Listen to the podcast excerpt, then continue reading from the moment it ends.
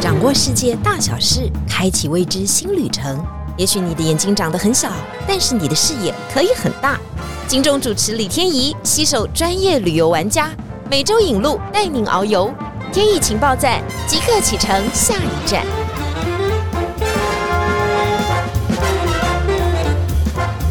欢迎大家来到天怡情报站，即刻启程，下一站。哇，上一次啊，我们录到极地的时候，真的得到好多人的回响哦。虽然我们不一定在这个今年可以去得到极地啊，但是在此生当中，梦想清单一定要规划一次极地旅游。不管你要去北极、南极都可以。那上一次我们刚刚谈到了北极熊啊，谈到了企鹅啊，还有跳冰湖啊等种种实地的体验。底下的呢就如雪片般，很多人都说要到底要在哪里报名啊？好，接下来我们就请到我们的极地领航员。上一次大家都说他讲的实在太好了，我们再度热烈掌声欢迎。David 肖世华先生，哎，我还自己的配音啊，非常好，各位听众大家午安，大家好。不过大家说啊，上一次好像对 David 的这个背景没有非常的理解，所以我想说，我们这一次一定要好好隆重的欢迎他，所以一定要请他好好的自我介绍一下。好，各位听众朋友，大家好，我是肖世华啦，世界是中华的华，叫我 David 就可以了。基本上我进入旅游业已经十五年的一个时间了。可是 David 看起来很年轻啊！我两个女儿了，两个女儿了，也很荣幸啦。就一开始我就跳入了晴天旅游，跟我们公司一起成长，走遍世界，目前是九十个国家，北极两次的一个探险经验，那南极三次。明年二零二三，我们已经安排好了哈，就是可能会把这个记录继续延续下去。我想旅游是我心里面很重要的一块，因为我在这个地方得到了成就感，然后赚钱养家。我想就是说，可以来跟大家分享旅游，这才是我心里面最喜欢的一块了。你看哦，九十国从事十五年，等于一年 去六国，哇！所以这样算一算，你非常的密集，所以赚钱养家是很辛苦，旅游也变成了一件辛苦的事。接下来这个就更辛苦了，因为我们这一集要带大家到南极去啊。南极你必须要看到很美的风景，体验到很好的生物风情，这个当然是我们每个人所向往的。但你总是要经过一些考验。这个考验不是只有我们考验哦，是以前探险家很多都有考验哦。所以在节目的后半段，我们会来探丁丁探险家的故事，真的非常非常的精彩。我还为了这个探险家故事，去台北市立图书馆 借了那本极地的书，看了以后，我就觉得，真的，一切的困难都不再是困难。没错。不过，我们节目一开始，我们先来讲一下这个很恐怖的一个难关，真的很困难的，它叫做德瑞克海峡。是去南极有什么难的？确实哦，现在去南极没有难。最后那个世界的尽头那个海港就在南美洲最南端乌苏怀海港上面，三不五时就停了好几艘那些船要去南极。对，那很多那个网络的背包客就去找一个 last minute 的船票哦，或者跟旅行社买这些票就可以登船去南极啦。那有什么困难？很简单。但是大家最怕的一件事情，就是刚刚天意所提到的德瑞克海峡。所以这样你一定经过了哦，我经过了多了。对对对对，这个海峡哈，其实它恶名昭彰。对，它就在南美的尽头。那南美洲到南极大陆啦，哈，那这个南极大陆它其实长得有点像是一只红鱼一样，这只红鱼的一个尾巴就歪歪歪歪到那个南美洲最南端的，好像快要接在一起了。对，但是中间有一道海峡，我们称它叫做德瑞克海峡。是，它是太平洋的洋流，然后吹到大西洋去。那我们所谓的亚南极的这个西风带，这个地方它是在最窄的一个海域，它的风是最强的，浪是最大的。所以每一个要去南极登船的这一些游客，他在想说：完了，等一下出海就要面对这个海峡滔天的这个巨浪啦！哦，就连你在房间里面，你会看到你的行李箱从左边跑到右边，右边再跑回左边，这个程度你就可以想见，就是说，哇，这个浪哈是大家所惧怕的。好，也有数字可以跟大家分享一下，它的风力大概都在八级以上的，浪高有二十米哦，据传哦，有五百艘船曾经在这里翻覆哦，因此它有海上坟场之称。是这么恐怖，我们还是要去挑战。我们凭借着就是想要看到南极大陆的这个信念。其实天一刚刚讲到的那个八级哈，算是风平浪静了，八级已经是风平浪静了，因为你七级的海浪就会开始产生浪花。我在南极的三趟旅游的经验里面，我曾经有一次从南极回来，回到南美的最南端的时候，我遇到的是十二级的风浪。我们那个早餐、中餐、晚餐都没有人要出来吃饭了，因为当你吃下去的时候，你等下晕晕，你就会有想要吐出来。那连我自己都比较不算是会晕船的那种体质，我体质算适合咯。但是每个几个小时，我还是要吃那个我自己准备的那些晕船药。当你今天风浪大的时候啊，其实我也没办法像平常一样在船上面招总啊、服务客人啊这些部分没有办法，我还是有时候选择我要靠在我床的床头，随着床的那个摇晃，知道它摇到哪里去，你跟着它过去就比较不会晕呐。就是身体先摇，是是是是，要先比它摇，这个玩海盗船一下，这样 就是那个俯冲力不会太大。没错，但我们不要这样吓听众了，因为他们真的很想去，就被那个德瑞克海峡吓但是三次经验里面，曾经了哈，我有一个第一次是去南极那边，正好是十二月，那我们十二月三十一号正好在南极跨过了我们那一年的 Happy New Year 新年。一月一号啊，我们就准备要离开南极哈，那船就开上了这个德瑞克海峡。结果到了中午，哎，客人问我说：“哎，David，德瑞克海峡到了没？我好紧张哦，到了没到？”我说：“我们现在就在上面呐。那一天，老天爷给了我们特别好的天气，上天给你们一路风平浪静的回到南美洲，所以这也是我就说那个算是 Happy New Year 的 gift，让你能够平平安安的。但是有些我们的旅人就这样啊，没经历过都不算数哦，都好想要就我说不用不用不用哈，你经历过那十二级的哈，你就会发现哇，现在这个时间点真美好。”听大家都讲这么多，你就觉得说天啊，我如果不尝试的话，怎么枉为此行？是是是。但真正碰到的时候，都说千万不要来，千万不要来。好，就算这么惊险，德瑞克海峡，但是还是吸引着 David 的一次、两次、三次。我知道二零二三年要造访第四次，对，他一定有一些神奇的魔力，一定有，一定有。我想问，你觉得南极给你的那个神奇的魔力到底是什么？哦，你知道吗？我大女儿生产的时候是十月六号，我永远记得那一天。那一年的十一月六号啊，我女儿才刚出生一个月，然后从月子中心搬回家。搬回家的第三天，我就准备出发去南极四十天。很多人问我说：“哎，你怎么那么喜欢极地？一去再去，极地总是有这样子的一个，就像魔力一样，把我召唤回去。不是只有我，到后来啊，当我一次、二次、三次再去极地的时候呢，很多客人也会这样子如此上瘾。他们愿意挑战更难的行程，他们愿意去更偏僻的路线，找寻那一个大陆里面的很多的未知。我也相信啦，这些极地的旅程，不管你要去北极、去南极，你都会发现，你去的角落就是地球的最边边了。你再上去啊，现在大概只有太空之旅能够去满足这些客群了。你的意思是说，再也找不到，再也找不到了。那再过来，当你今天到了极地之后啊，你所看到的那些动物，你所看到的那些生态。现在地球暖化这些部分的一些议题，很有可能他们未来一瞬间他们会不见，他们会消失，所以也要趁着这样子一个机会，我们赶快去把那些东西带回来。呃，我也看过 David 之前的分享，就告诉我们说，其实南极有六罪嘛。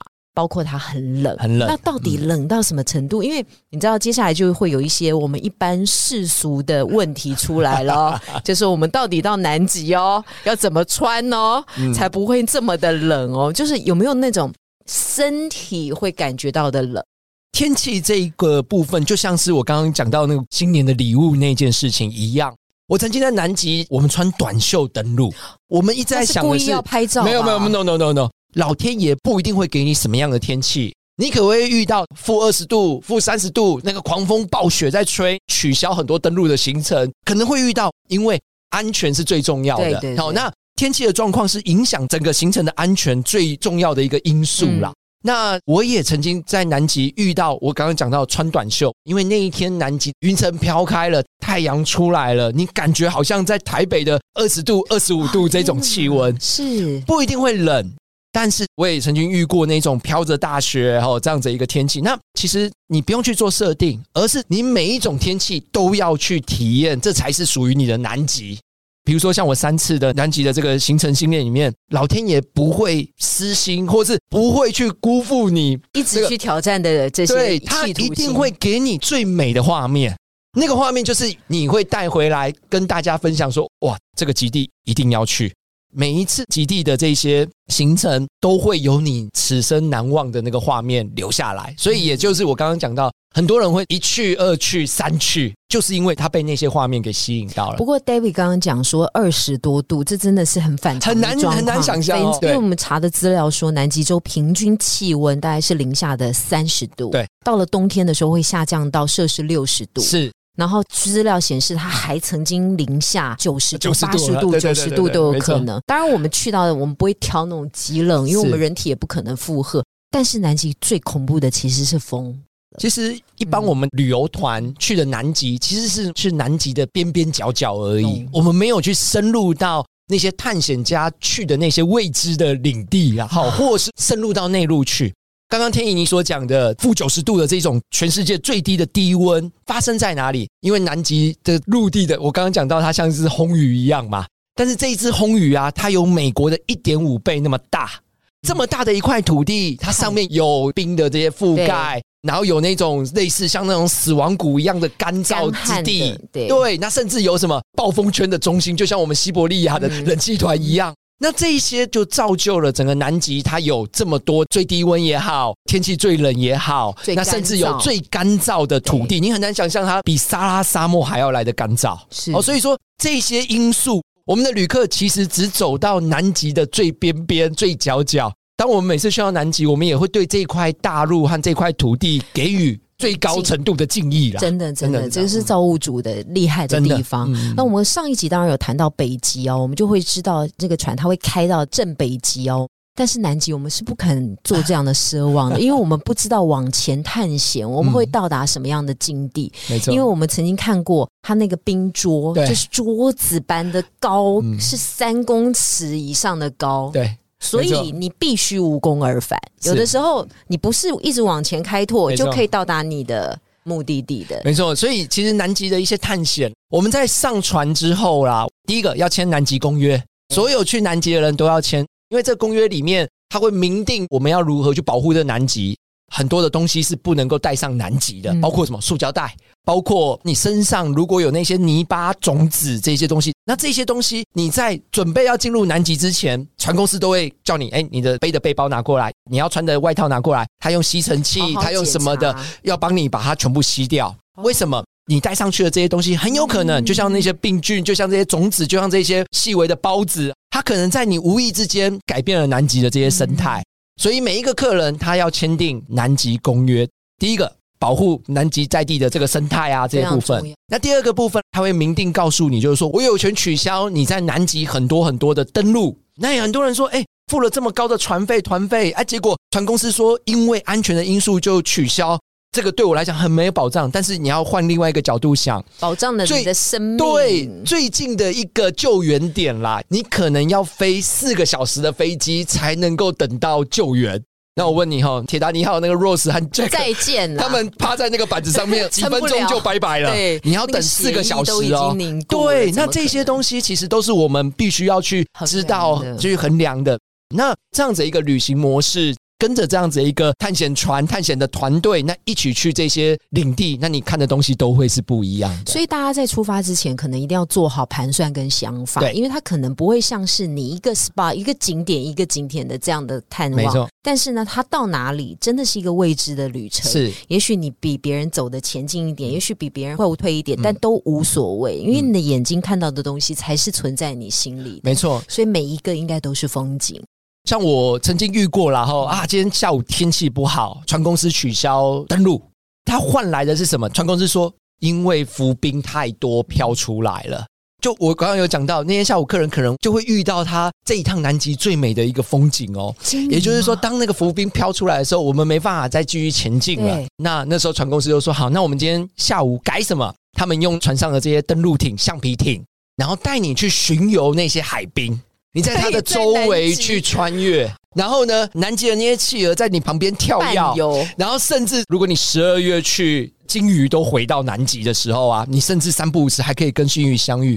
所以，当你今天可能你的目标没有办法去达成的时候啊，但是每一次南极都会给你另外一条路，让你看到更美、更美的风景哦，所以这也是极地冒险里面，这也是人生嘛。有时候无欲无求，搞不好你可以看到更丰盈。对，那那个那个画面了，可以看到那个浮冰的一个比例跟你的橡皮艇，哇，那个好像那些浮冰就好像是那种摩天大楼一样。那那一种，其实我觉得才会是你记在心里最好的那个记忆啊。我觉得可能就是要对大自然的敬畏，对啊，跟知道上天可能会有的安排，永远都是最好的安排。没错。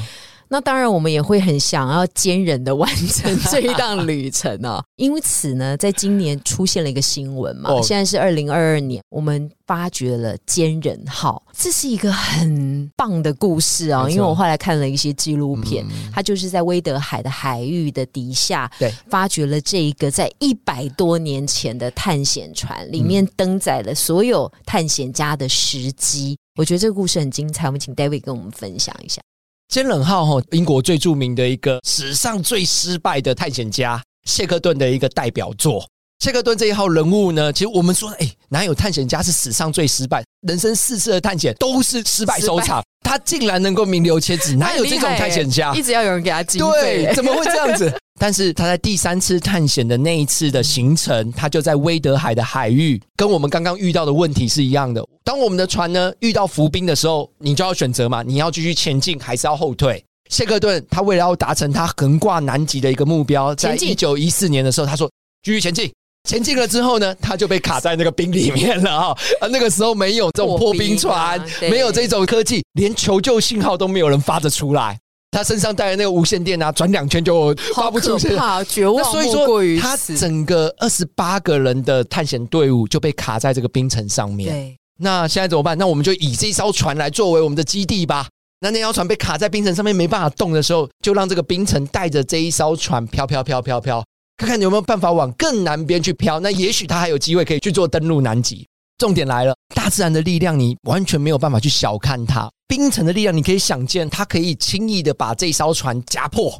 当然了哈，这艘坚冷号也没有去对抗，对，没有办法去对抗了，因为大自然的力量太大了。那坚冷号在冰层上面哈漂流了将近半年多的一个时间，它最终还是抵挡不了，沉没了。沉没下去之后呢，探险队员赶快把一些补给的物资、能救的一些东西，赶快把东西撤下来之后呢，然后留了三艘救生艇。那这一艘坚冷号呢，就在一九一五年的时候呢，沉没在威德海的海底。神奇的是什么？二零二二年，我们发现了南极的这些探险家，还有包括考古学家啦，或是深潜的这些人员，他发现了这艘船进来完好的保存在。威德海的三千公尺的海底下，而且最重要的是，因为它海水太冰冷了，竟然没有什么毁坏的遗迹，也没有微生物太多的腐蚀或附着，对，让它完全能够让我们感受到谢克顿当时航行的失败。真的，真的，因为就是在二零二二他那个消息出来的时候，我身上起了鸡皮疙瘩，你知道吗？因为我觉得，就是说，我们在看切克顿的历险故事的时候，这艘船是支离破碎，被冰夹了，然后桅杆乱倒了，然后沉在威德海下面。我很难想象，就是说，照理讲，里面是有洋流的，对，里面是有海流的哈。那艘船应该是支离破碎的，不应该还保留这么完整啦。啊，结果什么？哇！当那个照片在 BBC、CNN 报道出来的时候，全世界的这个谢克顿迷。都觉得就是说不可思议啊！怎么可能？连船上的坚冷号的船的牌子，连那个谢克顿掌舵的那个舵哦，那都还在船上面。然后那个照片清楚的拍下来，你会发现就是说，哇，这就是冥冥之中一百一十二年哈，将近这个这段时间。它竟然被保留下来了哈，那我也相信了这个历险的故事啊，对很多谢克顿迷啊，或是我想就是说对这些我们最南极有很多景仰的这些旅人来讲的话，我想哎，这个故事对二零二二里面很大的一个消息啦。谢克顿的故事真的可以好好的录一集哦，因为你看到他整个哈失败四次的这个过程啊，你就会觉得这真的是好傻好天真。但是你也觉得说，世界上就是有这种疯子和傻子，才会让我们这个整个世界变得更完美啊。那这也是今天很精彩的 极地探险。不过，David 最后想要补充啊，我觉得我们要去极地的之前哈，我非常的鼓励大家啦，我们要把这些探险家的这些故事。透过他们的日记，透过他们的一些自传，我们要去了解他们在一百多年前，其实没有很久，就在一百多年前而已。那他们怎么样用那时候最原始的装备，没有 GPS，没有无线电，没有这些东西的时候，他们去面对那些大自然，我自己都会觉得，就是说，哎，这就是人类史上啊，这个数一数二，我想艰困、艰冷，然后甚至我觉得就是说，展现人类的那种冒险精神哈的这些历险故事。你在去南极之前，我觉得先把这一些故事啊，稍微的放在你的脑袋里面。接下来你到南极的时候啊，你现在是用最奢华，或是用一种我所谓的，哎，等一下又可以吃 buffet 了，等一下又有讲座了哦，等一下又有船上的这些安排的时候，你会觉得就是说，哇，一百年后的我们有如此的一个幸运，可以去用最舒服或是最好的最好的方式，哦，那去体验这些极地了。也许下次有机会，我们再把谢克顿。我们刚刚只讲一半而已。好，还有后面更精彩的，他去对抗那个德瑞克海峡什么的，都还没讲到，好不好？对对对对，没事没事，我们下一次一定可以好好的来分享，因为好几个探险家都非常的有名哈。那这都是极地探险。那接下来我们会把书单的资讯呢放在下面的连接当中，大家也可以看一下。今天真的非常谢谢我们的 David 哥又再度来到的节目当中啊。那最后呢，我们要再 Q 他一次，我想他一定又忘记了。天怡情报站，天怡有够赞！哇，这次真的讲对了。天怡情报站，伴你游世界，我们下次再见了，好，拜拜拜拜。